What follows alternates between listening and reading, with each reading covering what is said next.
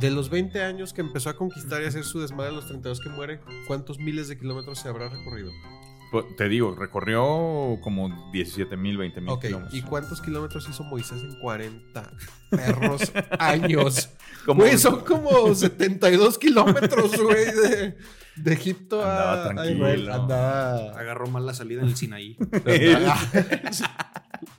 no, lo que vi fue un sábado de gloria cuando estaba muy chico, Ben Hur. Ah. Es de mis películas favoritas, me puedo sentar a verla. ¿Qué las hubiera tres horas pasado así. si en ¿Qué- lugar de haber visto Marcelino Pan y Vino, yo hubiera visto Ben Hur ¿Qué, qué hubiera pasado si esas 16 horas que dura Ben Hur las hubiera hecho de otra cosa? Sí. Y, y- y batallas de lanza, espada y flecha, o sea, de puro objeto punzocortante. Sí, que no es que te va a dar un balazo a alguien desde lejos y O ni sea, si, supiste. si te imaginas una pelea de pandillas en Iztapalapa, creo que es peor, ¿no? Con puro, con puro Puro filero. pinche filero así de. Sí, de guárdame. Sí, esto. guárdame esta. El, Ale- el Alejandro Man, Guárdame esta. Guárdame carnal". este fierrito, carnal. Eran días de incertidumbre en Babilonia. Roxana temía por su vida, por la de su hijo nonato y por la de su marido agonizante. Ella sabía de lo que serían capaces los supuestos amigos y aliados de su esposo si no sobrevivía la noche. Alejandro III de Macedonia, conquistador del imperio más grande del mundo conocido, llevaba 12 días bajo los efectos de una enfermedad que ni los mejores médicos del imperio lograban identificar, mucho menos curar. Los médicos no eran los únicos que, de vez en vez, lo daban por muerto. El propio Alejandro, entre el sopor y la bruma que parecían sumergirlo en ese limbo extraño, creía escuchar a sus compañeros hablando sobre lo que habría de hacer cuando él ya no estuviera. Como si una llamarada se le encendiera desde las entrañas y le recorriera todo el cuerpo, con un calor de resurrección, un fuego interno le abrió la garganta, la boca y los ojos, para darse cuenta que no estaba solo. Y como si una mano divina lo regresara del mundo de los muertos, se puso de pie. Y ante las miradas atónitas de sus esposas, cortesanos, médicos y sus compañeros que mantenían una agitada discusión sobre quién era el más fuerte, Alejandro dijo en medio de un silencio absoluto. Con que el más fuerte, ¿eh? Fue la instrucción que nos diste. El más fuerte entre nosotros sería quien te sucedería en caso, replicó Ptolomeo claramente atemorizado. Alejandro lo interrumpió de golpe y añadió. El más fuerte es el hijo que carga a mi esposa en su vientre, heredero de mi poder, de mi grandeza, de mi fiereza, y sobre todo de mi imperio.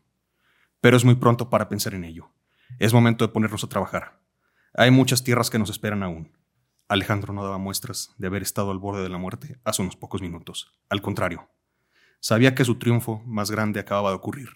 Había vencido la muerte, y el futuro se abría ante él como tierra fértil y desconocida.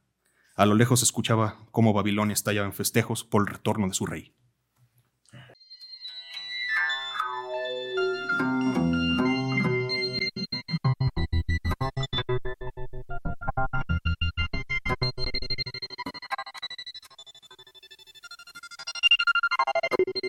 Somos expertos en nada pero apasionados de la historia y la cultura. Fascinados por las posibilidades del tiempo, de la variabilidad, de la ficción y de todo lo que no pasó. De los tiempos imposibles.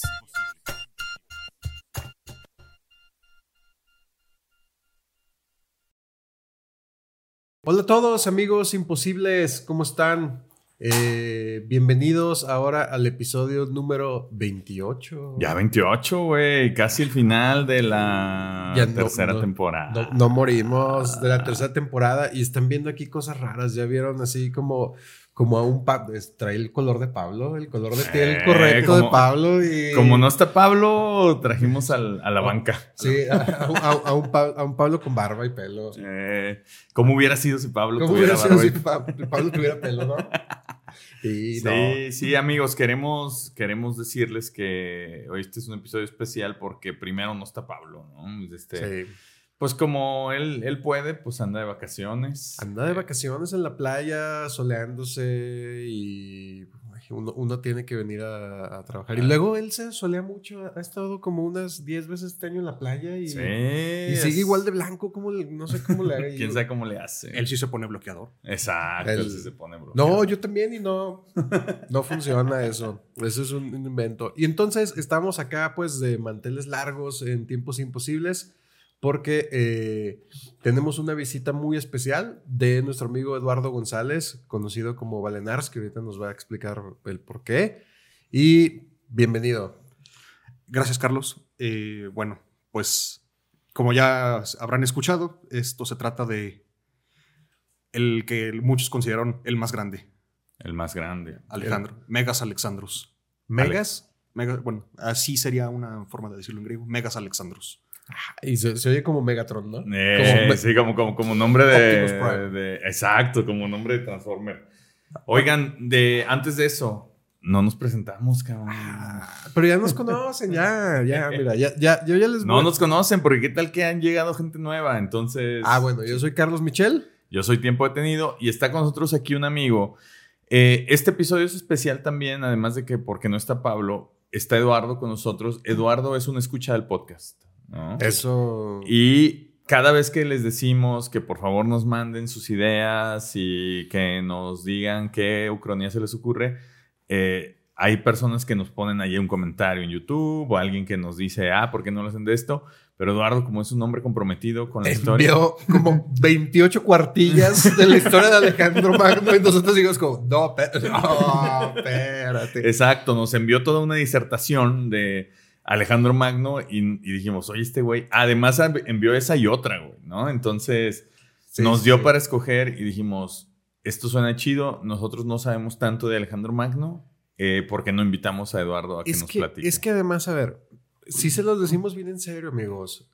Se nos están acabando los temas, no sabemos de historia. O sea, desde el primer episodio les hemos dicho que no sabemos de historia y es verdad. Y vamos a, em- a terminar hablando puros de la Segunda Guerra Mundial, que se viene.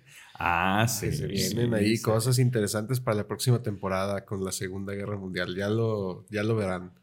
Este, bueno, primeramente, muchas gracias por acompañarnos. eh, y quisiera yo saber cómo es que esto te apasiona. O sea, porque también noto que, pues no nomás le sabes, sino te gusta el tema. ¿De dónde viene esto?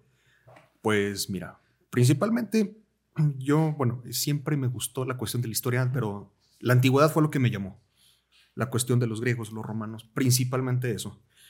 De- y toda la vida he leído de eso. O sea, mis ratos libres o sea, lo dedico a eso. Pero, ¿y, y eso fue porque de, de chavillo alguien te dio un libro, güey? ¿Te contaron la historia de los romanos? ¿Viste Gladiador? Porque seguro tú tienes como 20 años menos que yo nosotros. no, ¿no? te- Es probable. tengo como cinco años menos que ustedes, creo.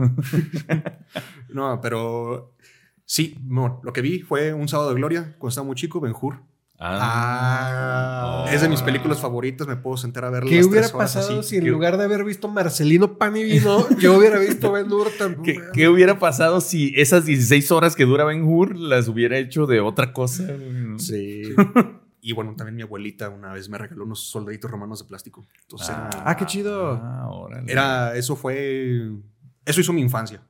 Ok. Y ahora mi vida adulta también. O sea, la, o sea, la cosa empezó por los romanos. sí. Ay, pero ¿y por qué no hablamos de los romanos? A ver, ¿por, por- por qué Alejandro Magno y no Va, va. los Ah, romanos? Traigo algo por ahí. Ah, muy bien, Ah, muy bien. se me hace que es, es que es un güey muy preparado, Sí. güey. A ver si no quedamos como pendejos Ah, tú y yo. Muy probablemente. No, no, no, no. no. Pablo se salvó. Pa- por eso no quiso. Sí, he de haber dicho, Sí, este, este episodio está muy difícil, no, mejor está no muy voy. difícil, no. Mejor, Mira, mejor mira, me voy a los cabos. Ni pronunciar. ¿Qué- qué- ¿Quién es Ptolomeo? Ptolomeo. Ptolomeo. No, eso sí sé yo, más o menos. Porque fui a Egipto, güey. Ah, sí, es cierto. Ah, acabas de regresar casi. Casi, casi me toca, casi me toca. Pero bueno, a ver, ahora sí, cuéntanos. Cuéntanos de Alejandro Magno. Ahí vamos complementando y te vamos preguntando. Pues bueno, Alejandro es posiblemente el hombre que haya, le haya, bueno, al- haya dado, haya formado todo lo que fue la antigüedad a partir de él. O sea, él Sí. posiblemente haya dividido la, la época de la antigüedad, lo que convencionalmente se entiende que va eh, hasta el año 476, de, antes de- después de Cristo, cuando cae el Imperio Romano en Occidente.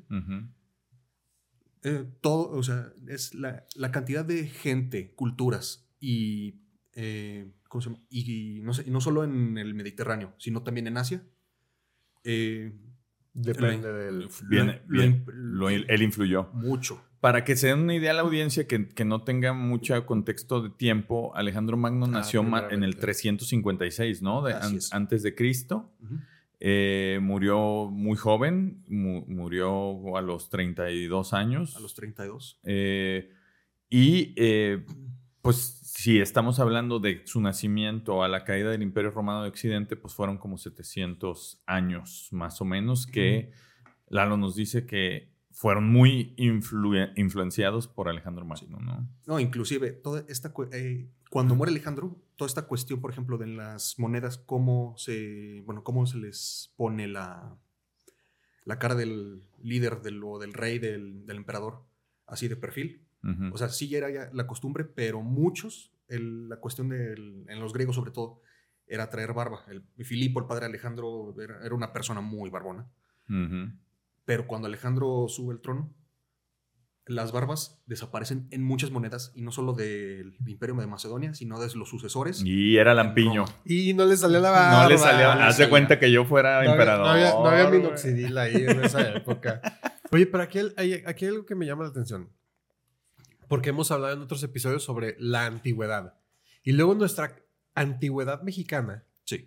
estamos hablando de 1300, 1400. O sea, esto es como 1800 años antes, 1700 años antes. Sí, sí, güey. Sí, sí, sí. Y estaban igual de desarrollados que nosotros.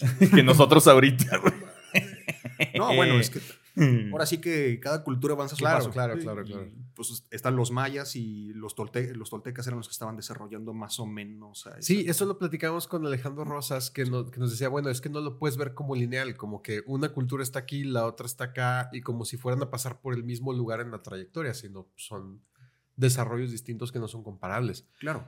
El progreso, así como lo dices, no es lineal y no hay como benchmarks que tienes que cumplir una cultura para decir, ah, esta ya se civilizó a partir de aquí. Pero ahora, y amigos, estamos ahora hablando por primero, creo que ese es el hecho histórico más antiguo que... Sí. Es eh, el más viejo, ¿no? O sea, porque tú hablaste de Jesucristo y yo dije, Sí. ah, ya, estamos hablando Ya de cosas estamos bien hablando desde viejas, hace mucho. espérate. Y esto es... Sí, no hemos hablado de los egipcios, ¿va?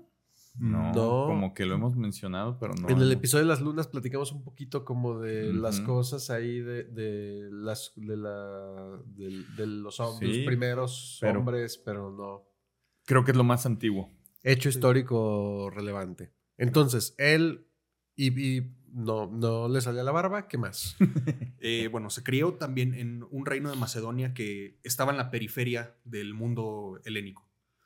Y ahí, francamente, los- el resto de los griegos lo veían, los veían a ellos como una especie de bárbaros. Sí, ¿no? Era como, como un pueblo al, al- muy al norte y ahí ya sin... Y además, previo a eso, eh, y corrígeme si estoy mal, pero yo tengo entendido o tengo la idea de que previo al periodo de Alejandro y de Filipo, su papá, lo que había era mucha bronca entre los griegos y los persas, ¿no? Sí. Fue el, eh, como 100 años antes fue la batalla de los 300 en las Termópilas, este, o sea, fueron puras broncas entre ellos dos y como que las ciudades-estados de Grecia, que no era un país propio como tal, sino eran ciudades-estado que... Y eh, Persia eran los que tenían bronca, ¿no? Como que Macedonia estaba ahí a, a la orilla. ¿no? Sí, no, y Macedonia eh, en, esa, en, esas, en esas guerras le tocó, bueno, si no participar, sí jugar sus cartas para no involucrarse. Porque digo, no se quería pelear con los griegos, sí tenía cierta relación, aunque también en, unas oli- en unos Juegos Olímpicos se presentaron competidores de Macedonia, les dijeron, no, ustedes no pueden entrar aquí, ustedes son un- unos Ah, bárbaros. Ah, qué gachos. Y como garrotero de antro. Sí, Feo, feo. Pero en Juegos Olímpicos. Órale. Sí, este. Yo ten- tengo esta. Es, es importante como ubicar a la audiencia como en esa época. Hay veces que, que oímos hablar de Alejandro Magno o de, de nombres así, pero como que no ubicamos. Y una de las cosas que a mí me llama la atención es que, por ejemplo, Alejandro Magno fue alumno de Aristóteles. Ah, es correcto. Entonces, como para que se ubiquen, que era el mismo, como la que, misma época. como que no sé si a ustedes les pasa, pero cuando a veces uno piensa en la antigüedad y en ciertas etapas, como que había gente muy importante, güey, ¿no? En- Sí. eh, viviendo en el mismo, en la- el mismo periodo de tiempo, güey. Este, Sí. Ahí estaba Alejandro Magno, su, su profe fue Aristóteles. O sea, yo no me imagino que en Darío también. que- Darío. Rubén Darío, gran poeta. no, el Darío, el rey de reyes de los persas, ¿no? Sí. O sea, sí había gente muy importante en ese mismo. No me imagino que en dos mil años nosotros digan, ah, existió fulanito tal y su profe era tal. No, no siento que haya nombres así de grandes ahora, pero no sé si la historia los ha hecho así de grandes, pues, ¿no? Eh, bueno, también Alejandro, o sea, e, es, es importante esto que tocas porque lo, Alejandro es, bueno, también producto de las reformas que llevó su papá Filipo, que también la historia lo ha dejado a él como un, también una especie de bárbaro, de, pues, griego muy, de griego muy poco, pero él fue como, él, él estuvo en un, como, fue rehén de estos, inclusive, o sea, si recuerdan, había, antes en la antigüedad había intercambios de rehenes como partes de los tratados de paz. Entonces él, él, pues, se va a Grecia en ahora sí, al, lo que era ya el mundo helénico propiamente. Filipo. Filipo.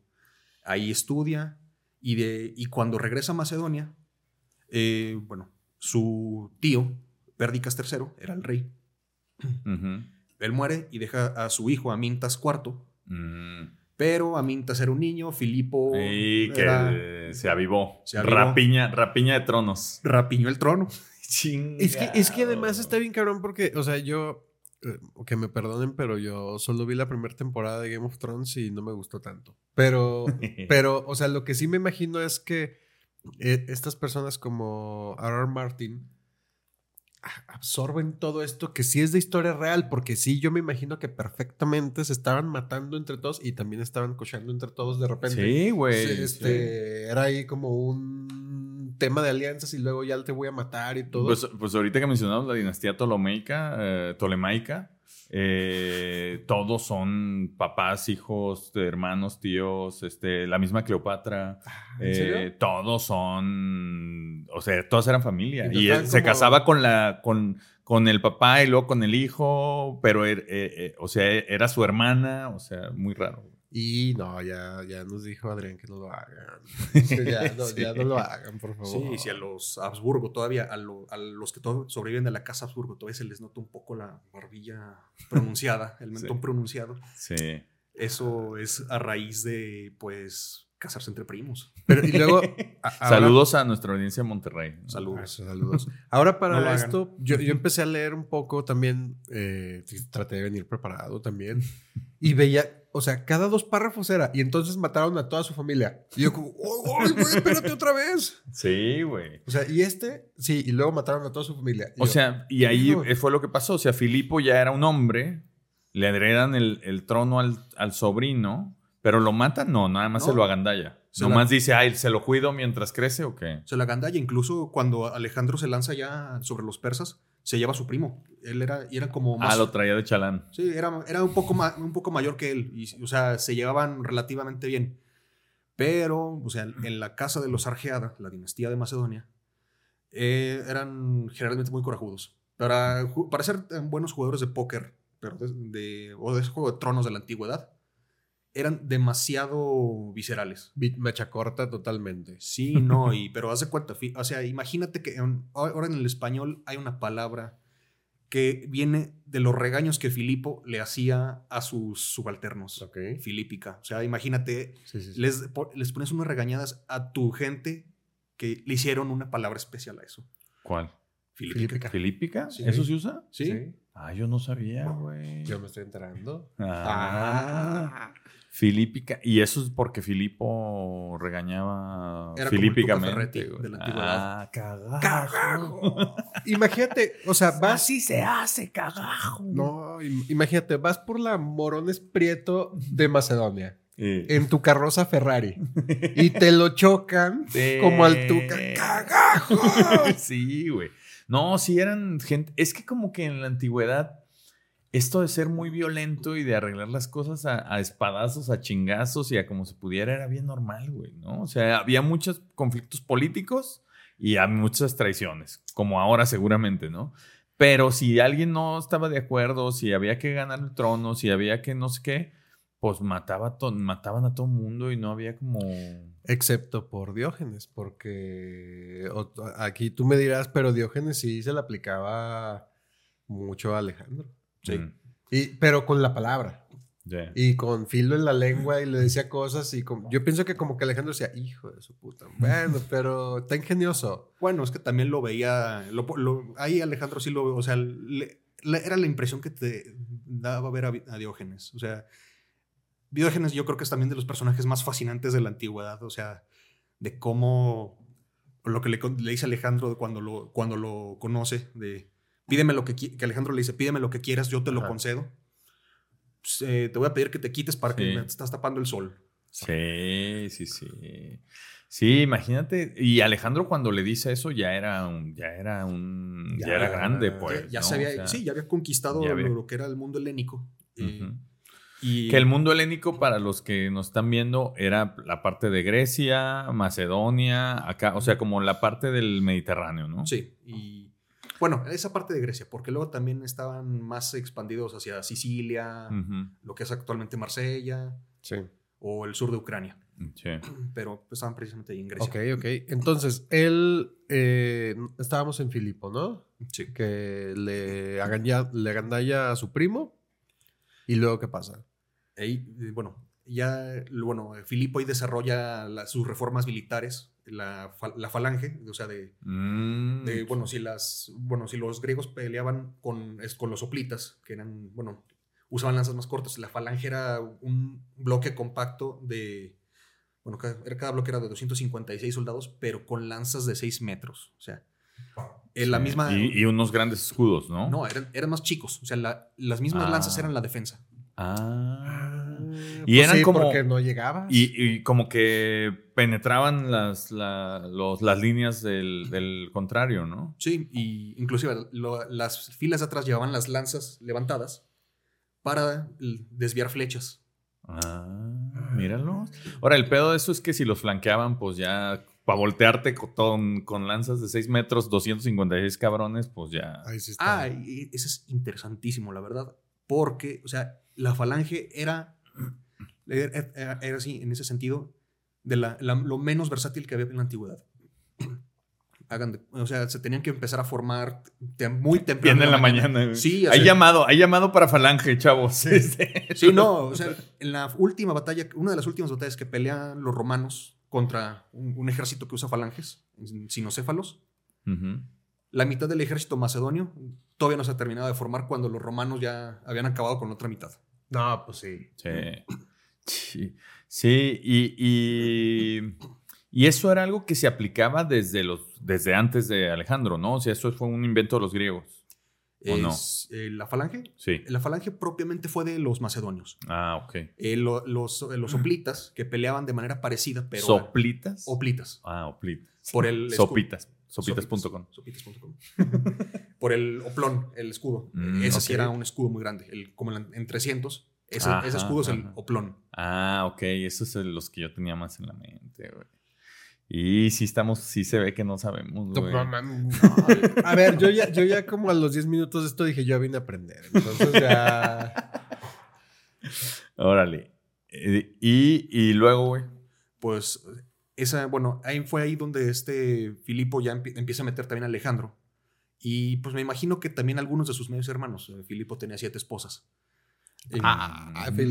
Me acordé de un amigo. acordé- sí, yo también me acordé de un amigo. Saludos. Saludos al Joey. Y los, o sea, lo- lo- Alejandro lo mete, al lo mete al ejército para que vaya eh, fogueándose. Tiene un papel eh, impre- impresionante en la batalla de Queronea, donde él acaba con las tropas de élite de los tebanos. Y ahí Alejandro se va granjeando suceder a su papá en el trono. Al parecer no iba a ser él, pero ya hubo una, alguna conjura palaciega. Olimpia, la mamá de Alejandro, era también un animal político en ese sentido. Difícil, ¿no? La Sí. señora era. Sí, no, ella tuvo que aprender a nadar entre tiburones y Sí.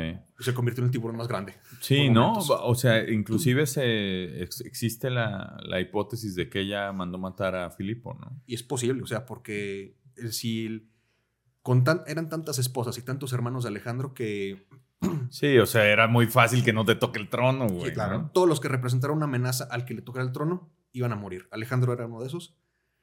Y inclusive al que, al que supuestamente Filipo le iba a dejar el trono, eh, que a- a- estaba recién nacido. Ese fue de los primeros en, en irse. Chinga. Sí, pues sí, o sea, yo me imagino la avientas ahí de la ventana en la torre. Sí, ya. no, Michelle. Pues sí, pues sí. Chinga. Bueno, el- supuestamente el hijo de Aquiles así, así acabó con el hijo de Héctor. Desde, lo- desde los muros de Troya. Sí. Ah, Yo fui a Troya, no vayan. Les recomiendo, son puras piedras eh, ya sin, sin, en el suelo. Ah, O sea, viajamos muchísimas horas en carretera para llegar a Troya y no. Oye, pero es que eso está bien chido porque si, si ves los mapas de esa época, pura ciudad que ya no existe. Eh, Pura ciudad ahí que yo, ay, güey, ¿esta dónde- cu- ¿cuál sería la actual esta? A ver, hay que ver. Y pues muchas puede ser así como. Sí, pues, sí, sí. Ahora fuimos también a Éfeso y sí, está muy chido. A Hierápolis también. Oye, pero imagínate que tú eres un güey que de, pues te tocó nacer de la esposa de un, de un rey como Filipo. Ajá. Tú vas creciendo, llegas a los 13, 14 años y tú quieres ser pintor. Y no te interesa el trono, no, no tienes nada de... Y ya sabes que en algún momento un cabrón de los que sí quieren suceder al rey te va a matar, güey. O sea, era bien Pero- común eso. Pero también hay una cosa aquí que yo veo, y aquí corrígeme si me equivoco. Yo no creo que había clase media. O sea, yo no creo que era como que, ah, bueno, pues no, yo, yo realmente yo quiero ser contador. Entonces, y voy a vivir una vida más o menos decorosa, en la justa medianía, Sí. este, ta, ta, ta. O sea, ¿era eso? Ser el, Sí, el sucesor. el director, el CEO de Macedonia, o ser un pastor ahí, o un soldado, o- y pues también era una cosa como de, güey, quiero un poquito de mejor vida. Era, bueno, sí, bueno, la clase media macedonia, bueno, es que la clase media es algo prácticamente reciente, pero en ese tiempo eh, las cosas en Macedonia funcionaban bien sencillo. En ese, se- bueno, A ver, échale. era el rey, los amigos del rey, o sea, Alejandro. Todavía funciona así. Eh, sí, pero estos eran, o sea, el puesto, el puesto de amigo del rey, así literalmente con todas sus letras. Ese, Ah, sí. ese ah, era- yo podía... Ah, eso estaría bien chingón. Pues es como ser amigo de Neymar, güey. O sea, ese es, ese es un ese- hay nómina y todo Ahora- como ahora- amigo de Neymar. Ahora el año que entra que Chumel Torres sea nuestro presidente, le voy a decir, güey, este, dame, dame la secretaría de ser tu amigo, güey. Ah, eso está chido. Y, Ah. bueno, y para la, y la, y la- a la gente, o sea, al, a la pobla- al ciudadano macedonio en general, era, pues mira, el rey, como dueño de toda la tierra, te concede esta parcela, tú la plantas, tú la administras, pero cuando él te lo, bueno, pagas los impuestos y cuando él te pida, tienes que venir a servir al ejército. Órale. Ese era, sí, el, ese era tu, tu path de carrera, güey. ese era el- ¿no? ese era el deal. Trabajo una tierra y luego ya me hablan para el ejército para que me muera luego, luego. Pues sí. Sí, güey. Ahora, sí, era, sí es impresionante pensar en, por ejemplo, Alejandro Magno eh, de, de- o emperadores como él, que sí peleaban, y iban al frente, en el frente de batalla y sí le entraban a los chingazos. O sea, ellos peleaban como sus soldados, pues, ¿no? Y además este güey peleaba con dos plumas blancas en el casco como para que lo ubicaran. Sí. ¿no? Entonces era, imagínate eso, güey, llegas, no sé, a una batalla de 20 mil cabrones que tienes ahí enfrente, todos con ganas de matarte, y tú acá con el plumero en la cabeza como para decir, pues tírenle, güey, ¿no? Sí. Y, y, Sí. co- y batallas de lanza, espada y flecha, o sea, de puro objeto punzocortante. Sí, que no es que te va a dar un balazo a alguien desde lejos y O ni sea, si te imaginas una pelea de pandillas en Iztapalapa, creo que es peor, ¿no? Con puro, con puro filero. Puro pinche filero así de... Sí, de guárdame. Guárdame esta. El, Ale- el Alejandro, Ma- guárdame esta. Guárdame este carnal". fierrito, carnal. Y sí, no, eh, inclusive la unidad de caballería en la que se manejaba Alejandro, eh, y bueno, y todos los reyes de Macedonia antes de él, era una que les llamaban la, la caballería de compañeros, eh, porque eran los compañeros del rey. O sea, en el campo de batalla veías a los compañeros del rey, sabías que ahí estaba el rey. O sea, Mm. Y muchas veces Alejandro eso lo usaba para poder distraer, o sea, enfocar la atención del enemigo sobre él y que no se dieran cuenta de otros movimientos que estaba haciendo en el campo de batalla. Ah, listillo, ¿no? Sí, pues. Vivillo el Alejandro, güey.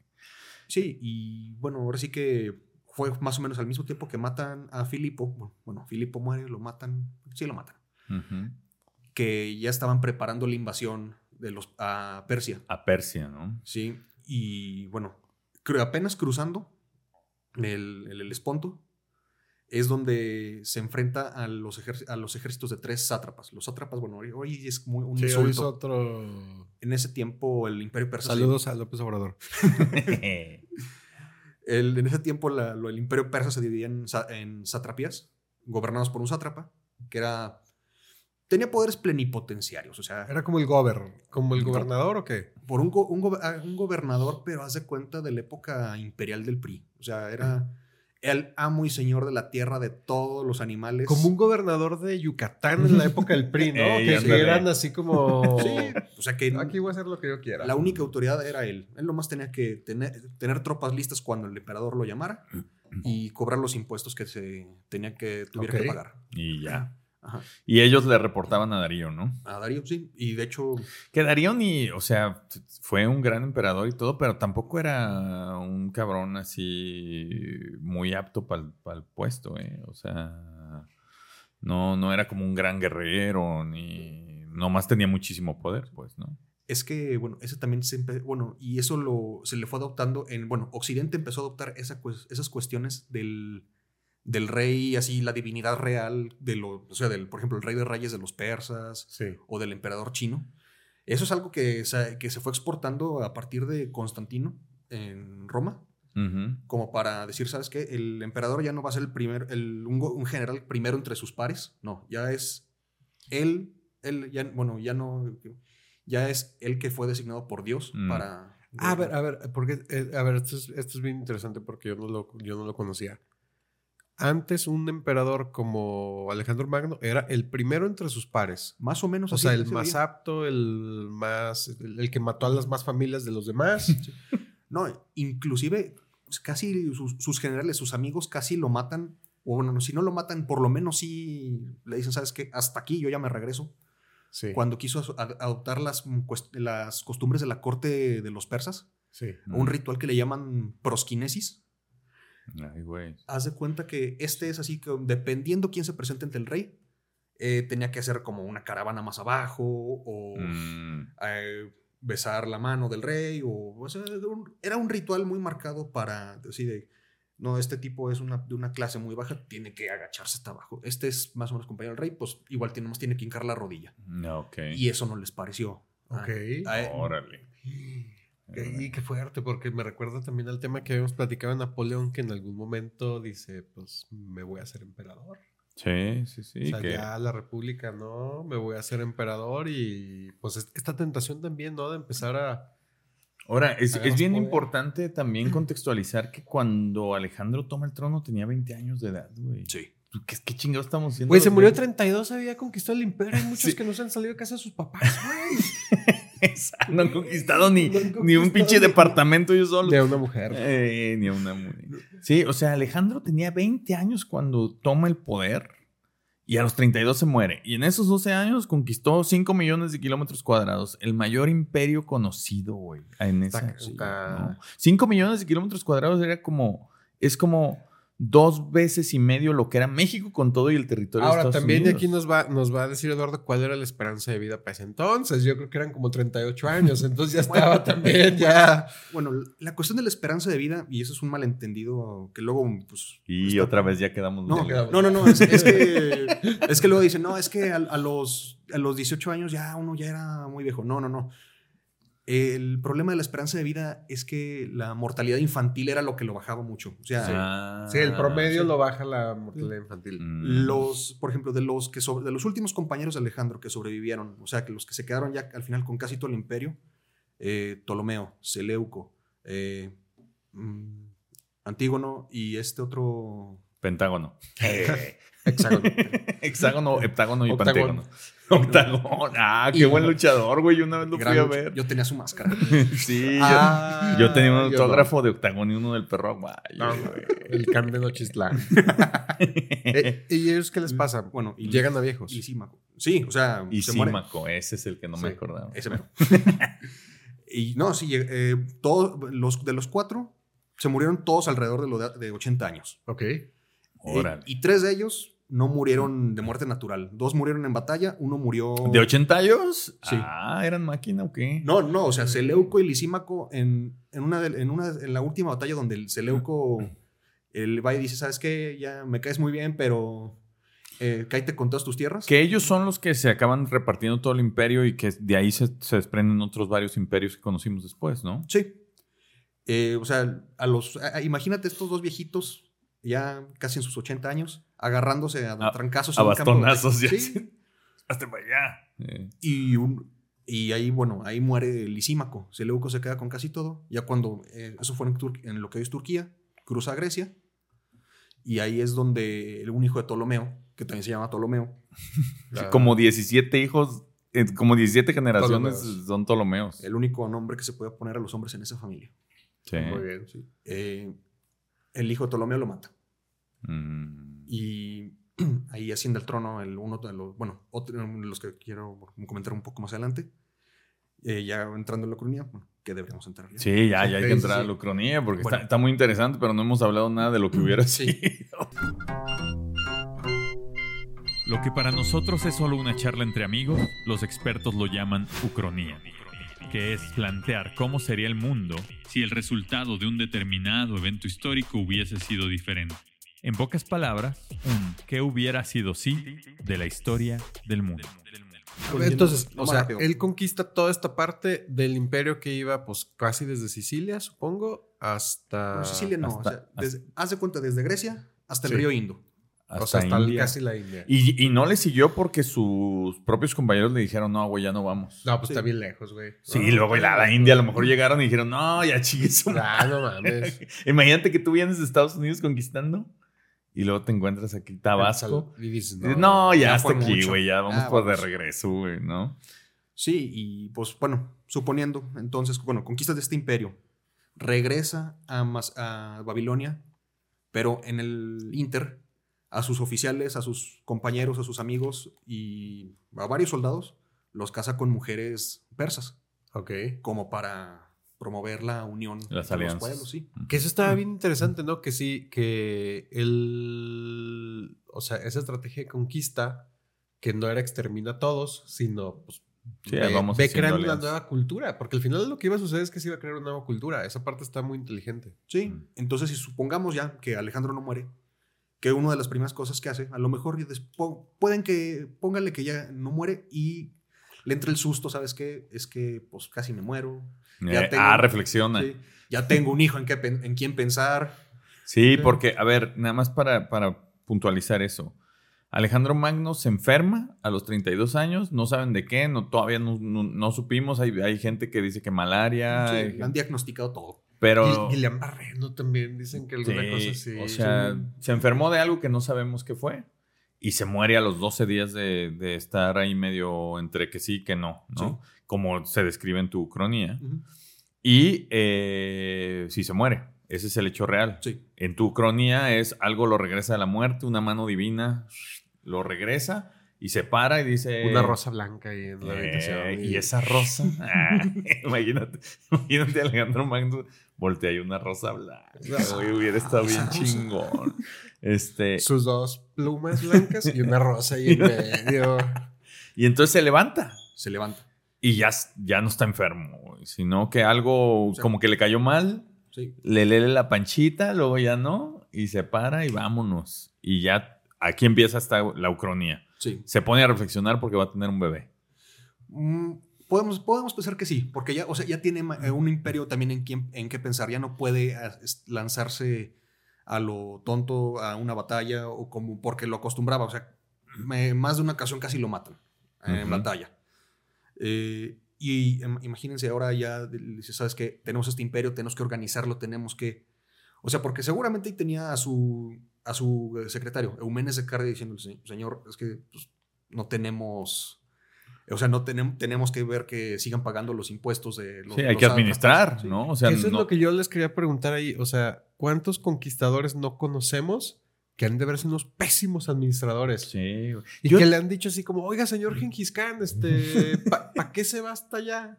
Sí, Sí, aquí, pues, pues nomás somos dos pinches aldeas, pues. O sea, hay que organizar este pedo. sí, yo, yo como que eh, esa es una como constante de grandes conquistadores, ¿no? Si piensas en, en, en Gengis Khan, en Alejandro Magno, en el mismo Julio César, eh, o sea, como que lo que ellos tienen es el gran ímpetu de conquistar, güey, ¿no? De, de esta tierra también va a ser mía y esa y esa y esa y se va a llamar así, pero les valía madre toda la parte de después, porque ellos lo que, que Estás querían... hablando de cierto presidente de.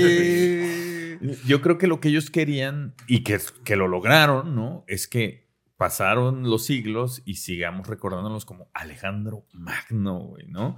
Pero luego te pones a pensar y dices, ¿cómo chingados? Si ahorita es difícil eh, gestionar un territorio, aunque no sea tan grande, tenía 5 millones de kilómetros cuadrados, güey. En aquel tiempo que no había ni medios de comunicación eficaces ni rápidos, no había tecnología este, digital, no había nada. Yo creo que era más un tema de que creo que lo decías tú en un episodio cuando, cuando hablamos de, de, cuando México perdió la parte norte. Yo creo que gente que, que ni se enteraba, güey. Que ya eran otro, otro imperio, otro país, otra nación. Como que si no, si no les tocaba que pasaba por ahí, güey, el, el, el desmadre, a lo mejor nunca se enteraron que fueron diferentes países, ¿no? Sí, y francamente lo que hizo Alejandro fue, ¿sabes qué? lo que funcione, déjalo. O sea, pues no, no hay que. Si, si, no, si no está. Ah, sí, sí, sí, sí, Hasta gobernantes de los países que conquistó, ¿no? O sea, administrativos, este, todo eso, como, pues, denle. La familia de Darío, su, su, suegro Oxiartes, también lo dejó en el puesto. Eh, a, a, varios así lo dice, ¿sabes qué? Tú conoces a la gente, tú conoces esto, tú nomás ríndeme pleitesía. Eh, y, me pagan mis impuestos. Y que eso está bien perrón porque es como el, el, de la administración pública de carrera, ¿no? O sea, ¿para qué quitas al güey de obras públicas si lo está haciendo bien y bla, bla, bla, y metes a tu primo que... No, esta costumbre tan... 90%... 90% honestidad. Honestidad y 10% capacidad. Con eso. sí, entonces, luego, ¿qué pasó? Pues o sea, Alejandro también estaba para ese tiempo empezando a hacer como un programa de traer, de traer griegos a Oriente. Ah, intercambio. Sí, y los, las fundaciones, eh, fundó más o menos 70 Alejandrías. Ah, sí, o sea, 70 ciudades que se llamaban Alejandría, ¿no? O la renombró, o sea, por ejemplo, ahorita las tres ciudades más importantes en Afganistán están fundadas sobre una Alejandría. Ah. En una Alejandría. Sobre una, sí. Eh, Kabul es eh, Alejandría en el Cáucaso, Herat, Alejandría en Ariana, y Kandahar, eh, Alejandría en Aracosia.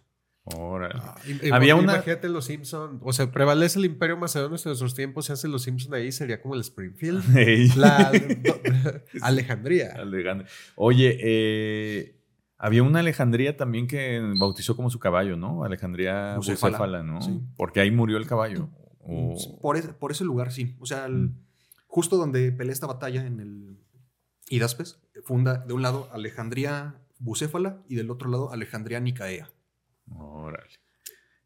Qué, cabrón. Y la Alejandría que todos conocemos la por de Egipto. la de Egipto, ¿no? Que es la más grande, que todavía se llama Alejandría, que ahí todavía han de vivir unos 5 millones de personas o 6, que es como una especie de Guadalajara en tamaño. Con la biblioteca y famosa de la antigüedad. Y ahora hay una nueva, ¿no? Ahora hay una nueva. Quieren hacer una. Ah, ¿no la han hecho todavía? O ya no sé si la hicieron, pero sí querían hacer como una bibliotecota con todo el conocimiento. Algo, algo, yo había visto de eso. Sí, interesante. Oye, si, si en esta ucronía, si prevalece el imperio de Alejandro, ¿hacia dónde va? Pues mira, tenía la idea de conquistar Arabia y muchos imperios. ¿Para qué? Bueno, para el, petróleo ya traía el, feeling. algo sabía. Le había dicho. Eh, bueno, el, ¿cómo se llama? Algunos, eh, bueno, muchos imperios persas, su camino de expansión fue muchas veces hacia la costa oeste, eh, la costa este de Arabia, lo que es, bueno, Qatar, Bahrein, Oman. Que, eso es bien interesante porque ahorita ustedes lo piensan y piensan en el Medio Oriente y todo y piensan en países musulmanes. O sea, ¿cuántos años faltaban para que siquiera hubiera algún atisbo de, de, la religión musulmana, falta muchísimo. No, muchísimo, güey. muchísimo. Sí, sí, sí. No, más. O sea, Mahoma vivió en el 650 más o menos, güey. después de Cristo. Sí, como... Mil años, 900, 900. como mil. Sí. sí, o sea, entonces, imagínense, de entrada, yo me imagino que es un mundo sin, sin la religión musulmana, tal vez. De hecho. Incluso sin la cristiandad. Es lo que estaba ah. pensando, porque. imagínate, o sea, Alejandro, Alejandro también era, era, o sea, siguiendo los pasos de los persas, era. No, no, se metía con la libertad de culto de sus súbditos. Inclusive cuando se encontró con los judíos, en, eh, bueno, ya en el Levante, eh, le- llegan, casi llegan, bueno, lle- llegando a Jerusalén le dijeron, eh, bueno, vio el templo y dijo, bueno, yo quiero entrar. Y le dijeron, usted no puede entrar, usted no es del pueblo escogido. Y- Y. Imagínate y- tener los huevos para decirle a Alejandro Magno que no. Sí. Y pues Alejandro dijo, pues está bien, está bien.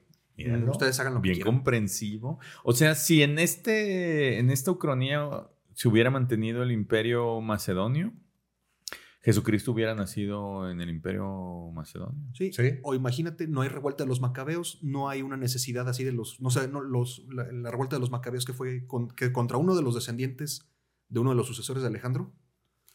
eh, no, o sea, los judíos no se, no se radicalizan de esta manera y llega al momento del, del nacimiento de Jesús levantándose contra los romanos ni nada.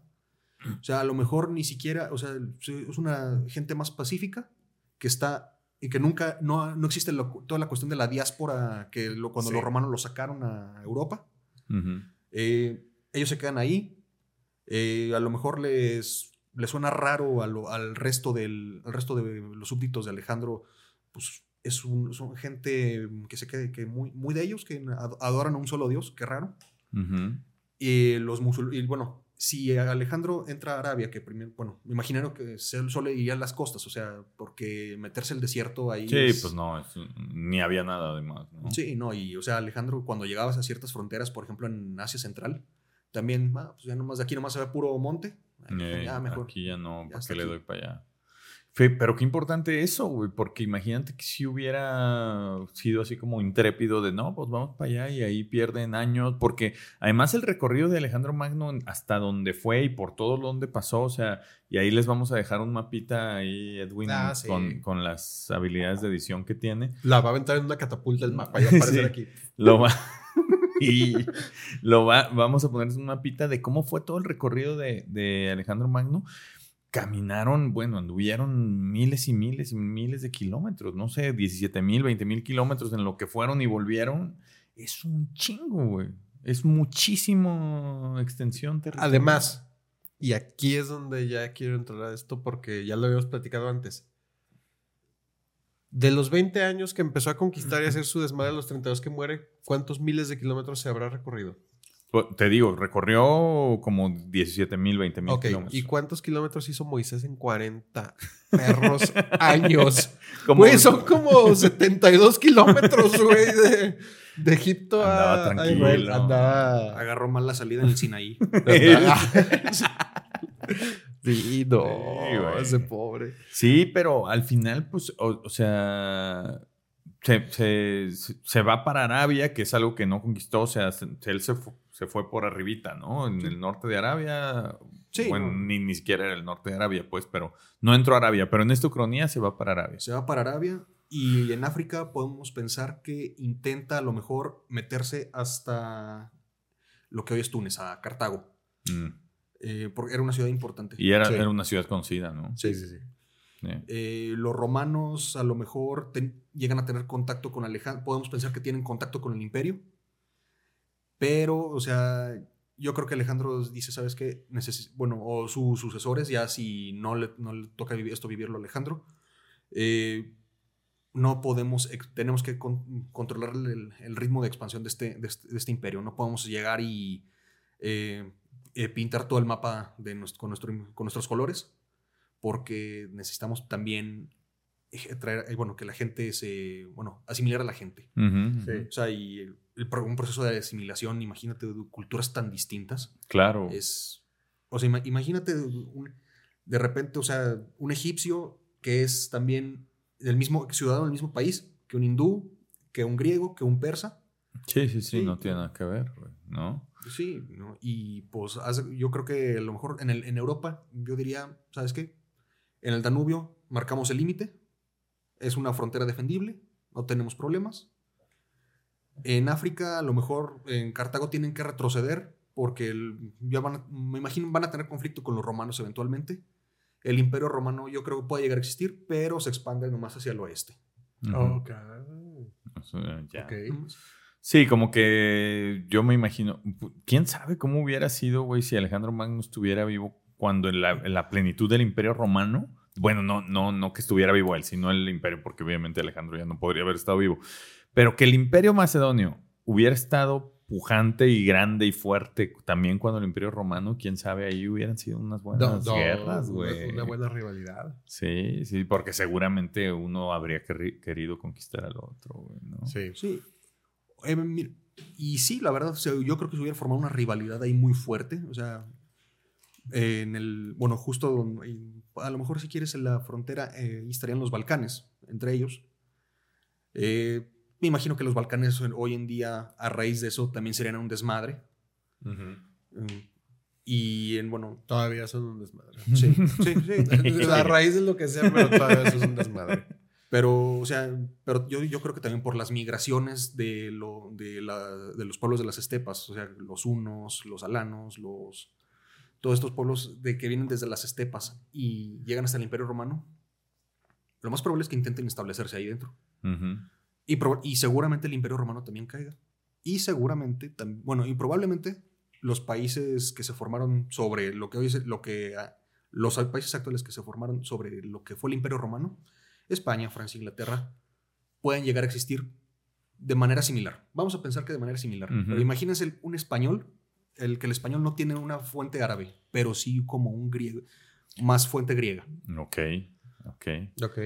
Sí, y que, pero, y que además cambia, cambia completamente porque estamos pensando que no hubo, que no hubo el Islam, güey, ¿no? O sea... pues ni la cristiandad. Ni la cristiandad. Sí, o sea que a lo mejor en el imperio de Alejandro se empieza, bueno, el culto real, bueno, se empieza a mimetizar, sí, mimetizar o eh, a mezclar con las religiones locales. Sí, un sincretismo ahí este, sobre lo local. Sí, y, y, a lo mejor se llega a expandir mucho el zoroastrianismo, que era la religión de los persas en ese tiempo. Sí. Que ahora es muy, ya nomás es su poca gente en Irán, poca gente en la India la que sigue la religión. La que la mantiene. Sí. Sí. Ahí, nada más yo tengo una duda, Alejandro. ¿Tú, ¿Tú verías, con el conocimiento que tienes... Alejandro Magno. Gracias. Digo, perdón. este, ¿Tú que estás encarnando a Alejandro Magno hoy? Eduardo. Una relación este, directa entre Alejandro sobreviviendo y una posible consolidación del imperio. O sea, podría el... Me refiero por la ucronía. El hecho de que él hubiera podido vivir vamos a decir, 40 años más. Muere de 72. Eso hubiera representado, o podría haber representado que hubiera llegado eh, el imperio macedonio hasta nuestros días. Mm, mira, es difícil, la verdad. O sea, ahí sí, se me... Bueno, yo de hecho, ahí en el documento que les mandé, le puse cinco, unos cinco eventos que hubieran sido complicados para el Imperio Macedonio. Ok, ahorita los platicamos. Y pues, no, los vamos a subir todos porque son como 28 cuartillas, ya les dijimos, pero es un documento grande. O sea, porque parece, por ese tiempo se forma lo que es el primer imperio eh, pan-índico, o sea, de, un imperio de la, en la India, que abarca casi todo el subcontinente muchas migraciones hacia esa región, en los, lo, que luego le llamaron el imperio de los partos. Eh, o los, los celtas, eh, que estaban, bueno, los celtas que estaban en, Europa, pero también muy cerca de la frontera del Danubio, invaden también Grecia y se meten a Turquía. Hay una parte donde, está Ankara hoy en día. que también fui, no vayan. ¿Está gacho? Pues no tiene no está gacha la ciudad, pero no tiene casi nada que ver. O sea, creo que lo, más chido de Ankara es ir a ver el mausoleo de Ataturk, que es el fundador de Turquía. Ahí está. Pero no hay mucho más. Si van a ir a Turquía, vayan a Estambul, vayan a Hierápolis y luego ya se regresan.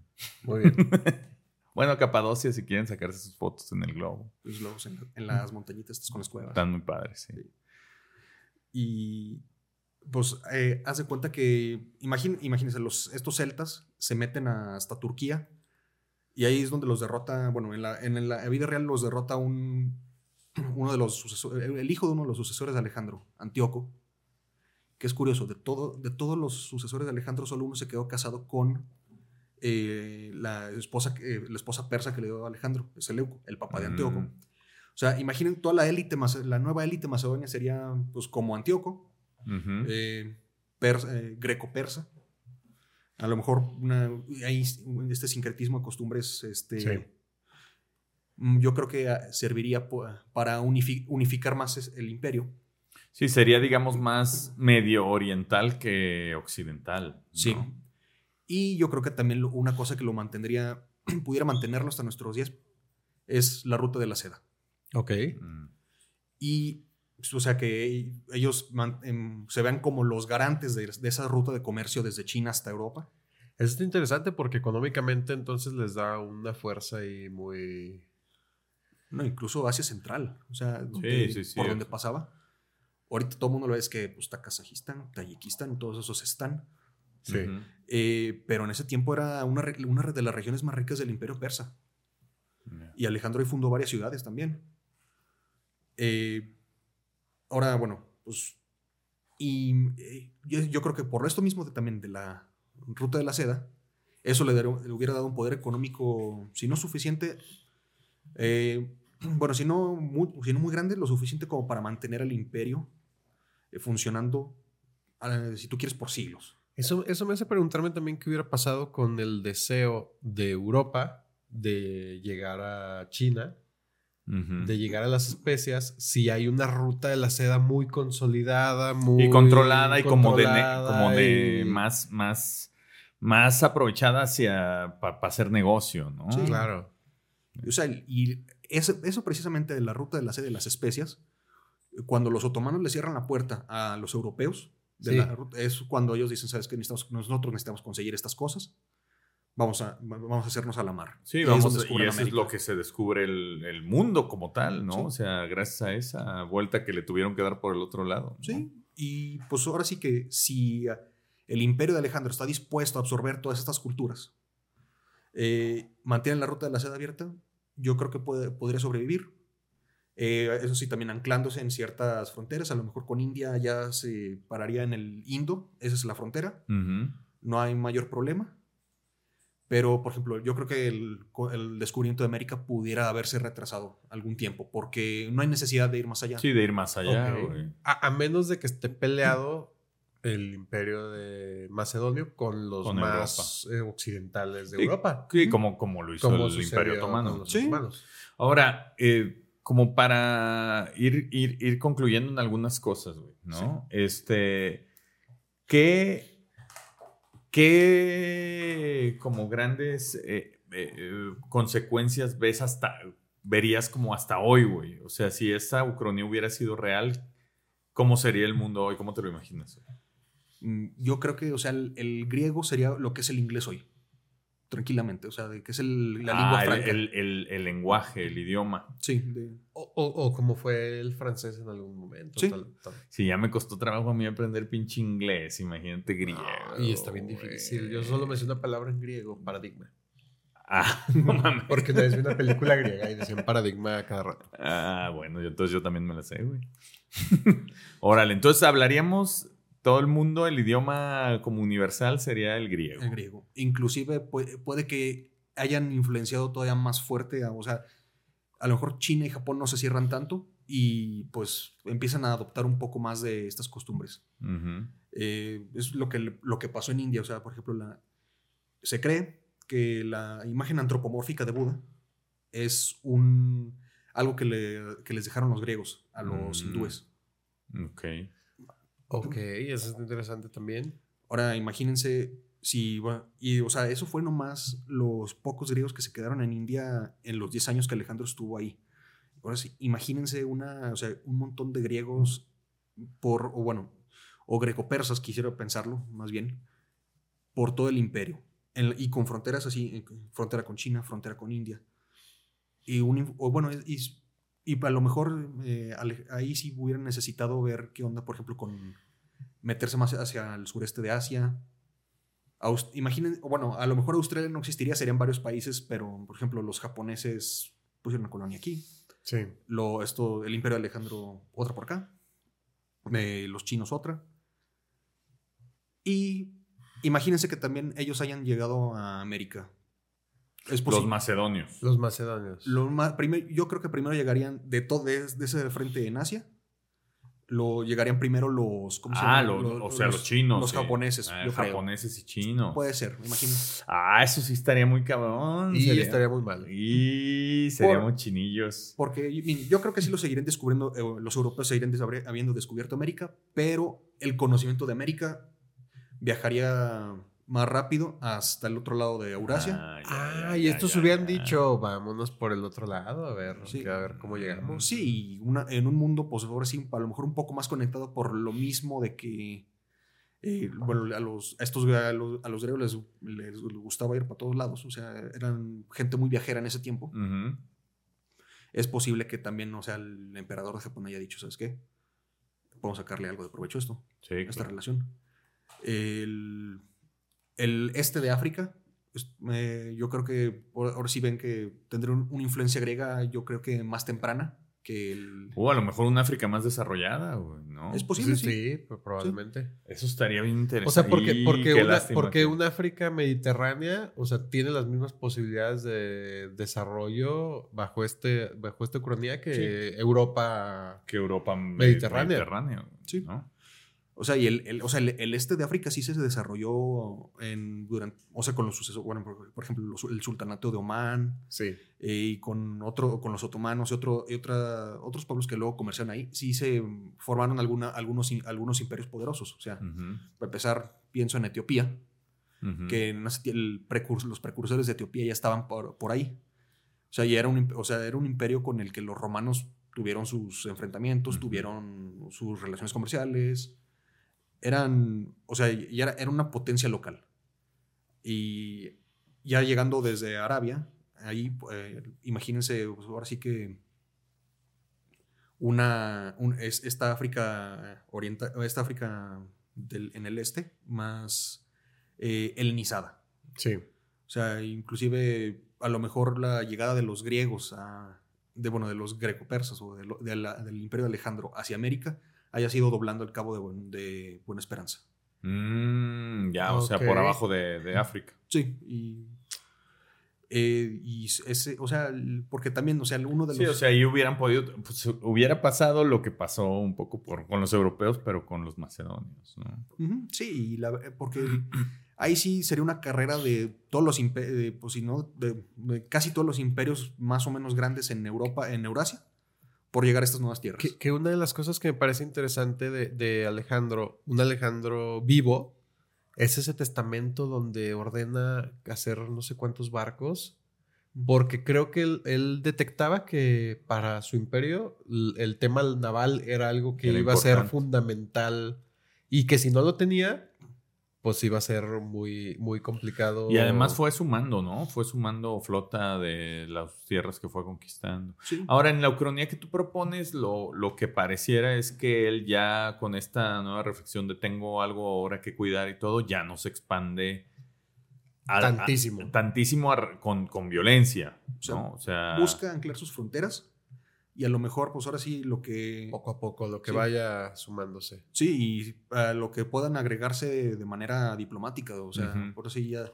dejar de ser martillo y dejar de ver todo como un clavo. Sí. Ya. Sí. Oye, Eduardo, y me gustaría también, como para la gente que, que no, no tiene tanto contexto de esta época y entonces tendemos a ver la historia como un poco más hacia lo contemporáneo, ¿no? O sea, hablamos de que a- hemos hablado, por ejemplo, platicábamos con Alejandro Rosas o con Adrián Marcelo de que a mucha gente el gusto por la historia les comienza descubriendo la Segunda Guerra Mundial, por ejemplo, que Sí. es algo relativamente muy contemporáneo.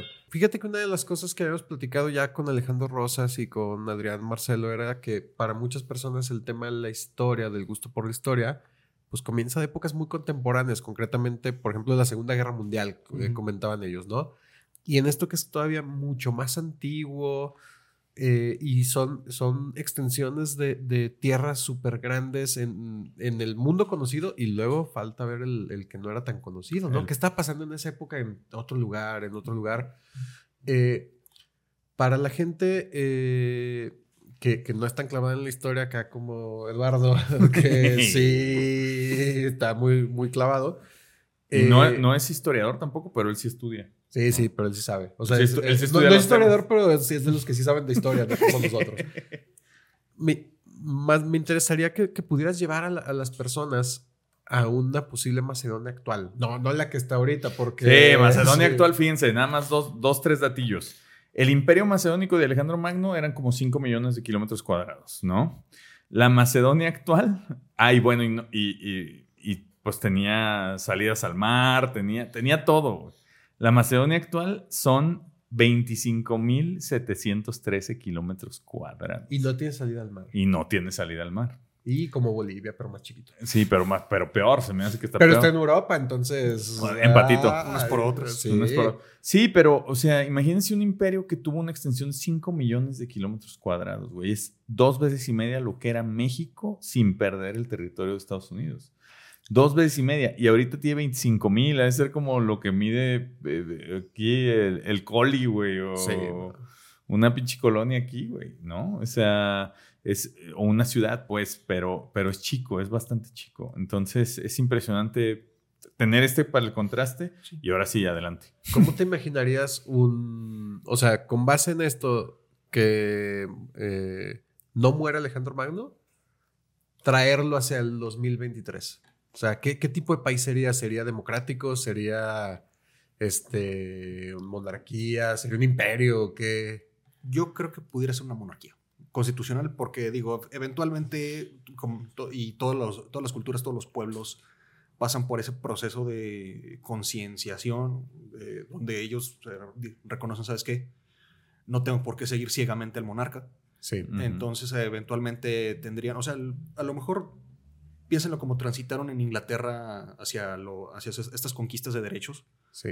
de primero los nobles obligaron al rey a, a firmar la Carta Magna, donde les concedían derechos a ellos, luego la Bill of Rights y así, var- varios así, para que toda la gente pudiera tener sus propios derechos.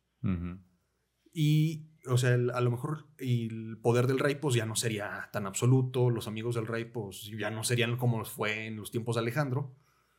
Eh, pero sí, yo creo que sería, además de todo, sería el...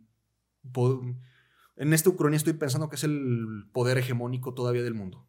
O sea, que es un país añe- a- añejísimo. Asia tiende a hacer esa... eh, En Asia se, se tienden a dar esa clase de cosas. O sea, son países, o sea, China, Sí, sí, pod- sí, podemos sí. rastrearlo hasta Sí, hace Dos mil años. una mucho, mucho, mucho sí, más. sí. Los ¿no? japoneses también. Sí, no, no, riquísimo. O sea, o Irán, que Sí. lo que es Persia, También podría, podría, o sea, es un, es un pueblo también muy viejo. O sea, estamos, es un- o sea, Asia tiende como a hacer esa clase de cosas con sus, eh, con los países que viven en los, que las ahora culturas te que viven en imaginas un, un Irán, pero no te puedes imaginar un Irán que no sea musulmán. Entonces Ajá. ahí, o sea, sí es antiquísimo, pero algunas cosas, otras como Sí. la religión, pues son más, mucho más Sí. nuevas. Sí, pues ahora sí que a lo mejor, yo creo que sea, que Hay una bebé. Hay una bebé aquí, ¿qué sonó? yo, eh, Ah, Esa no es una esa bebé. no es una bebé. yo creo que sí, ah, ah, bueno, podremos pensar lo que el zoroastrismo, o sea, porque Sí. a lo mejor mucha gente, o sea, el- lo que, también lo que ha pasado, por ejemplo, en Japón, o sea, el sintoísmo y estos dioses como Amaterasu y todos estos, ya, la mayoría de los japoneses son o- me- prácticamente ateos, pero a lo mejor se quedaría como una, la, religión se quedaría como una costumbre, salvo los zoroastrianistas, por es otra cosa que tienden las religiones monoteístas, como a ser, a, a co- a ser más cohesionadas. Las politeístas aceptan prácticamente cualquier otra práctica religiosa. Sí, sí, sí. Eh, bueno, con sus asegúnes. Pero sí creo que, o sea, ima- imagínense, o sea, les digo, un mundo, no habría una religión eh, cristiana, no habría una religión musulmana. Y el judaísmo sería muy distinto a lo que lo conocemos hoy en día. Ok. Y a lo mejor el zoroastrianismo, en vez de ser me- menos de medio millón de practicantes, será un... Sí, sería la religión Predominante. predominante, en el mundo. sí, O sea que, que con esta ucronía, llevándola así como nos la contaste y en, en hasta, hasta estas últimas conclusiones, pues nuestra vida sería... No, no, ahorita que vayamos al índice de variabilidad. Otra, o sea- Pero, pero una duda, ¿cuál sería la capital de- actual de esta nación macedonia? Es muy importante eso porque le, le- hace cuenta que los, los, per- los- Jerusalén. eh. los, per- los persas tenían, tre- manejaban tres capitales, iban rotándola en lo que es entre... Eh, la Trípolis. Sí, el- lo, lo que es, el, bueno, Persépolis, Sí. que era como la capi- una capital eh, ceremonial. Ok. Eh, Susa, eh, que está cerca de Persépolis, pero más para... Suazua. Sua- Saludos Saludos a Suazua. Saludos a Suazua. Eh, ahí era la capital administrativa y lo que era la residencia real estaba, estaba en Ecbatana, más al norte, Ok. cerca de, de lo que hoy es eh, Qom, en Irán. Y bueno, de repente también ahora sí que la corte seguía, en el caso de Alejandro y en el caso también de Darío, un- durante un tiempo la corte real, la capital era donde estaba la corte con el rey. Pero eventualmente tendrían que Claro. ponerse en, en un lugar más o menos céntrico. Yo creo que ah, ahí sí tendría que, es, ahora sí que poner su capital en Babilonia. Sí, ¿no? Yo creo que, que él A ver, habría... pero Babilonia tiene salida marítima porque eso. En el Tigris. un- Mm. Ok, ok. Eh, Que eso es importantísimo. Bueno, pero el Tigris, ten- o sea, ¿tendría lo suficiente para barcos de gran calado en. Po- po- algunos barcos más de un calado más o menos respetable sí, teni- sí pueden navegar hasta Babilonia, Ok. pero Alejandro, más, ya más cerca de la desembocadura, funda lo que es Alejandría Susiana, Ok. porque estaba cerca de Susa. Mm. eh, que luego, se- luego cambió el nombre a, a Caracene. Este, bueno, y ahí es donde yo creo que ahí ese sería como el principal puerto de- del imperio. Del para- imperio.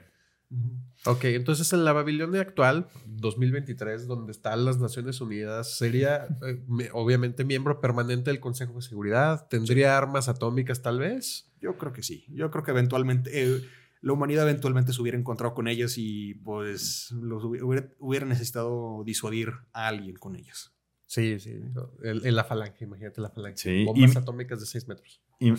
Chinga. Imagínense que, que si Alejandro Magno es grande en la leyenda, con 12 años que fue conquistador, 32 años que vivió, si hubiera vivido a los 70 años, sería, habría dejado un legado bien, bien interesante. Yo creo que sí habría cosas que repercutirían a nuestros, hasta nuestros días. Eh, Pues más como ese Julio César o todavía más. Puede, o sea, puede ser que sí, porque luego ya, ve- bueno, ya han escuchado esta frase que dice, eh, ¿vives lo suficiente para volverte un héroe?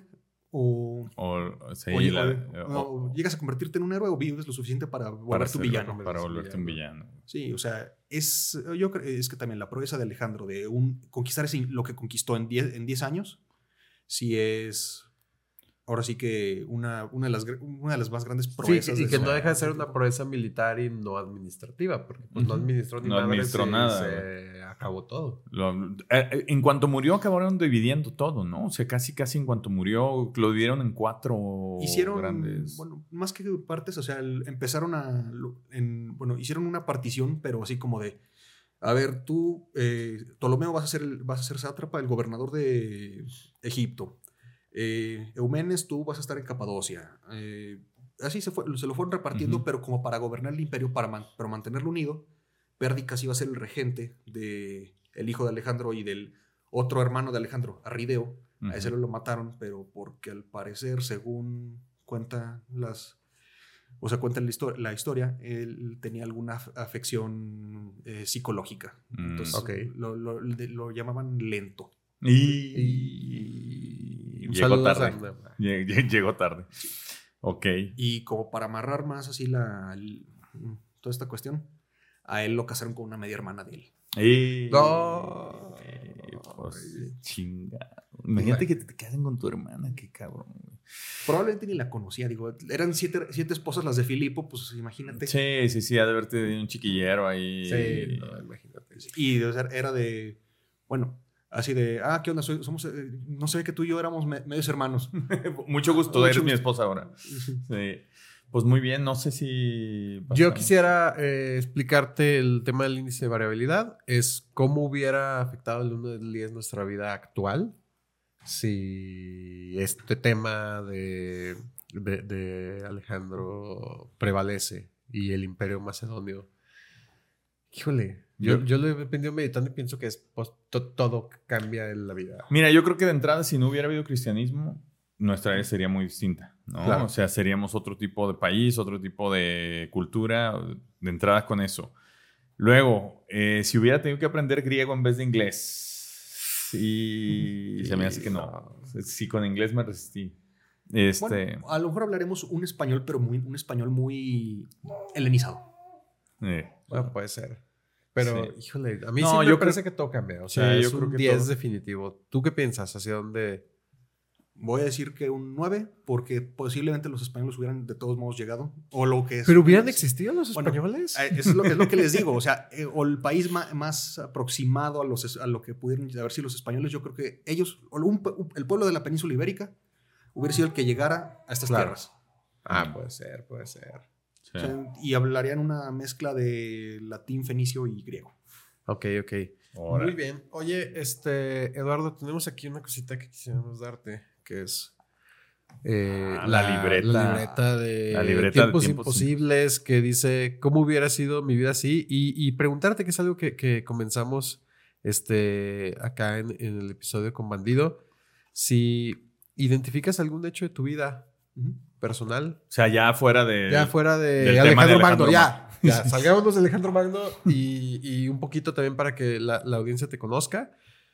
Un momento de tu vida en el que tu vida, que tú reconozcas, aquí claramente hubo una bifurcación y mi vida hubiera podido ser distinta.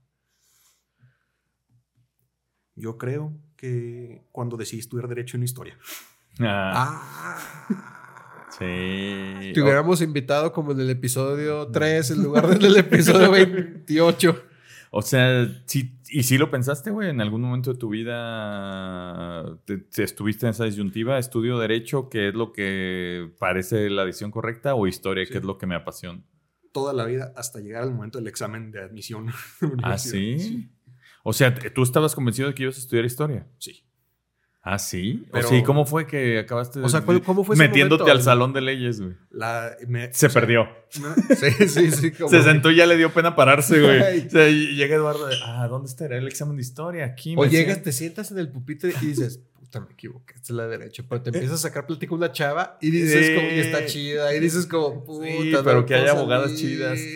Sí, güey. eh, imagínate que se equivoca el pinche Lalo, güey. Se mete al otro examen. Llega el profe y le dice, bueno, muchachos, pues aquí están todos los que van a aplicar a Derecho. Y ahí como, puta, ya qué pena pararme Sí, ahorita, güey. Qué oso. No, ahí fueron la- las palabras de mi papá y mi abuelo retumbando en mi cabeza de Mm, ¿y de qué vas a vivir? Ah, claro. ¿Y tus papá y tu abuelo son abogados o no? Eh, mi papá, eh, sí, mi abuelo es doctor. Ah, ok. Pura profesión respetable. Pura, pero no como la nuestra. Sí, no como com- comunicólogo. Bueno, pero aquí tú sí acabaste estudiando abogacía, ¿no? Sí, en eso terminé. Órale. Pues sí, pues digo, ahora ejerces con toda. Pero espera, ¿cómo hubiera sido tu vida Exacto. si hubieras sido historiador? A lo mejor me dedicaría a... No me de- definitivamente no me dedicaría a la historia. Me dedicaría a otras Ah, cosas. me gustan las leyes. Agarro de hobby las leyes. a me gusta mejor, sí. litigar. A lo mejor sería gestor, ¿verdad? Gestor de placas en gestor, Aguascalientes. gestor ahí en, en independencias. Chingado. Ahí andaría coyoteando Coyoteando. asuntos sin cédula. Con algún conocimiento legal podría ser coyote de... Sí, si le hubiera entrado al- a las leyes con la pasión que le entra a la historia sin ser historiador, sí, se- sería un coyotazo, güey. Sí, sí, sí. Güey, necesito un, un INE nuevo, güey, este, pero no quiero ir. Sí, sí te veo, sí te veo. ¿Por qué piensas que no te dedicarías a la historia? Digo, acabamos de tener eh, hace algunas semanas a pues, un historiador, a Alejandro Rosas, y digo, también es un camino que está chido. ¿Por qué Sí. no? ¿Cuántos historiadores se dedican a, a su profesión? sí, como Sí, cuatro. no, como cuatro. Sí. Alejandro Rosas, otros tres y ya. Sí. Sí, pero pues interesante eso, güey, ¿no? Como todos llegamos a esa coyuntura de lo que estudiamos. El- en, la, en la parte profesional, ¿no? Creo que es una de las que... que todo mundo identifica fácil. Que no hubiéramos estudiado comunicación. ¿Para qué chingados? pues bueno. No, horror. Pues bueno, este, Eduardo, eh, amigos, muchas gracias. Eh, esto es- ahorita, ahorita platicábamos en, en una pausita que hicimos que merece tener su serie Alejandro Magno, ¿no? Merece Sí, tener ahí su... Su película grandiosa. Ya tiene, ya tiene- Scott. No, no, no. Que... Ya tiene una de, de- con, con Colin Farrell que la Sí. dirige este, ¿cómo se llama? El de JFK. Eh, Ah. Oliver Stone. Eh, sí. Ah, la dirige Oliver no Stone. visto. ¿Y y está el- buena? el Angelina Jolie. No, no está Ah, entonces no. Tiene algunos detalles. No la vean, les recomendamos. No, le hace, le hace- pero es que, es que esa historia es para una serie. Sí. O sea, es para Sí, una de esas series ahí, este... Pues, Magnánimas. magnánimas. Eh, te agradecemos mucho que, que hayas venido acá a, a sustituir a Pablo, que le mandamos un saludo, que está en, en la- en las Sí. lejanas tierras de- del imperio de los cabos. Exacto, güey. Que Un saludo a Pablo. eh, gracias por, por venir con nosotros ahora, Lalo, darte una vuelta desde Aguascalientes. Eh, estamos grabando en, en la ciudad de Guadalajara, como saben. Eh, y eh, pues algo que quieras decirle a nuestra audiencia. Bueno, eh, solo me gustaría eh, recomendarles un par de libros. Ah, muy bien. Este es uno que traigo por aquí. A ver. Catapultazo. Ok, eh, se llama Dividing the Spoils, Dividiendo el Botín, de Robin Waterfield. Es lo que pasó después de que Alejandro murió. O sea, este libro, lo que, me, lo que me gusta mucho de él es, hagan de cuenta la serie Juego de Tronos, pero de Alejandro. O sea, Ok. todas estas cuestiones de traiciones, de, ba- bueno, de batallas, intrigas, todo eso se ve en este libro, cómo, o cómo tienen que enfrentarse con lo, eh, lo- alguno- algunas invasiones externas. Que es un tema bien difícil este de Alejandro Magno clavarse y luego si se los pones en inglés además, pues ya lo estás poniendo En griego. más Ah, difícil. no, en verdad lo puse, lo busqué en español, a ver si estaba por ahí. Eh, no, creo que es la única edición. Y Una disculpa. Pues ya los que no dominan el idioma, Sí, no, ahí se ya- lo imaginan. ya se lo imaginan. Pregúntale al chat GPT. A los que no, a los que no hablan inglés, pues está la película Alexander de Oliver Stone. Ahí Mm. pueden verla. Sí. Este. Y bueno, eso sí, le otro libro en español. Es- esta es una novela. Se llama Alejandro Magno y las Águilas de Roma. Ah. Es una ucronía. Y es una ficción. Sí, es de sí. Javier Negrete. Es una ucronía de que Alejandro no muere Ok. y se lanza a conquistar El Imperio Romano. el Imperio Romano. Pésimo Ah. nombre, las águilas de Roma, ¿no? O sea, me los imaginé con sus Harley Davidson, sus chamarras de cuero, y como las águilas de Las Roma. águilas como, de- no, güey, no. Muy bien, entonces, eh, Dividing the Spoils. The Spoils. y eh, Alejandro Magno y, Y las, las águilas, de de Roma. Y Alexander de Oliver Stone, por si les da hueva clavarse tanto, pero quieren, Quieren tener al menos ahí- tener ahí, ahí un llegue. un llegue de Alejandro. Ay, imagínate Y- un llegue de Alejandro Magno con sus siete esposas. Y Alexander the Great con. eh, ¿Cómo se llama? De Iron Maiden. Ah, sí es cierto, sí es cierto. Ah, eso Sí, hay, muchas, mu- muchas eh, cuestiones culturales con referencias a Alejandro Magno, la verdad, ¿no? Muy bien. Pues bueno, eh, El- si la gente te quiere seguir, saber un poco más de ti, ¿dónde te, en qué red social te puedes seguir? Principalmente en Twitter, ahí me encuentro neciando casi diario. Eh, y bueno, ahí está, es también el link de mi blog. A veces escribo de historia, a veces de política, a veces de eventos actuales. Eh, ok. De vaquerosyromanos.substack.com. Vaqueros y romanos. Vaqueros y romanos. ¿y tu arroba de Twitter? Arroba Valenars. Valenars con B ok. chica. De todos Sí. modos, aquí la ponemos en, el- en el- la descripción del episodio. Pues muy bien, amigos. Y ya saben, este, no se ven a enojar. Aquí, aquí queda demostrado que Tiempo y yo no sabemos de historia. Estamos haciendo nomás este proyecto para cotorrear y ya. No, no, no se crean. Miren, acá. Este, Vamos a tener invitados. nos dio una De- lección. Eh, le- Les recordamos que, que la invitación de Lalo eh, pues fue alguien que nos mandó su cronía, que escucha el podcast, que nos gusta cómo, cómo planteó su, su- su forma de, de ucronizar un hecho. Y esperamos que si alguien más de la audiencia tiene esta eh, inquietud, pues nos haga llegar sus ucronías y en una de esas pues también podemos, tenemos la oportunidad de, de estar aquí en un episodio con ustedes. Anímense. Sí, Gracias. de donde quieran, porque viene desde Aguascalientes a participar. Nomás no, no pagamos viáticos, ¿eh? No, eso sí, no, no está sucediendo ahorita. no va Ni a pasar. desayuno al parecer, güey. Ni desayuno. Vine no va a pasar. Este, pero bueno, Lalo, gracias. Eh, eh, gracias a todos por acompañarnos acá en Tiempos Imposibles. Síganos en, en nuestras redes sociales. Ahí van a encontrar el, en nuestro sitio web el texto de, de Lalo sobre Alejandro Magno. Y pues bueno, ¿qué más? Pues bueno, nada más lo- los, los invitamos a que nos vean la próxima semana. Se vienen ahí Ah, cositas. se vienen cosas, se vienen Ya cosas. van- ya lo van a descubrir. en Se su vienen cosas románticas. Ay. cosas muy románticas. No, muchas gracias a todos. Gracias a Edwin, Gastón eh, en la producción. Y pues bueno, yo soy Carlos Michel Yo soy tiempo detenido. Yo soy Eduardo González. y nos vemos en otros tiempos. Persepolis, 21 de marzo de 2023. Todos los preparativos se encuentran listos para uno de los eventos más importantes de la historia, la recepción del Año Nuevo y la coronación de, del nuevo Megas Basilius Mitridate VI, quien ha asumido las funciones gubernamentales desde el sentido deceso de su padre, Alejandro Artajerje II. Se espera la llegada de dignatarios de casi todas las naciones del mundo, incluso se rumora que los emperadores de Japón, China y Germania acudan personalmente. Se especula que es con el fin de presionar para que sean una de sus hijas la que sea coronada como basilisa sobre el resto de las esposas del nuevo monarca. Posibilidad que ya se discute en el gobierno imperial, con el fin de preservar la paz recientemente obtenida después de la Gran Guerra. Sin duda un comienzo complicado para el emperador. Desde la cabina de este programa deseamos que Zeus Amón y Aura Mazda bendigan su reinado y le concedan un porvenir venturoso para él y todo el imperio.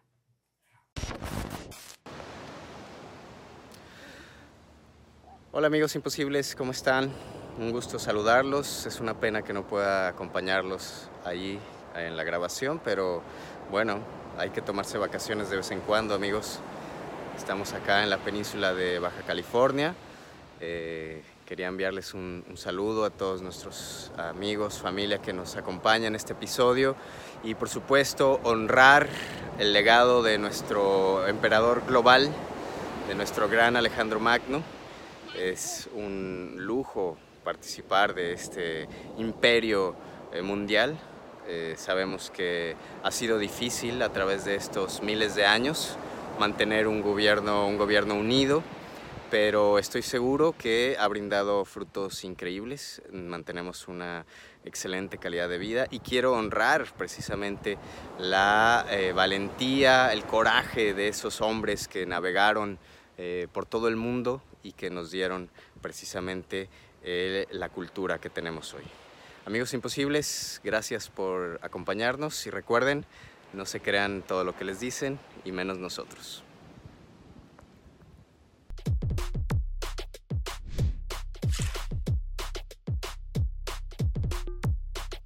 Una coproducción de secuencia digital.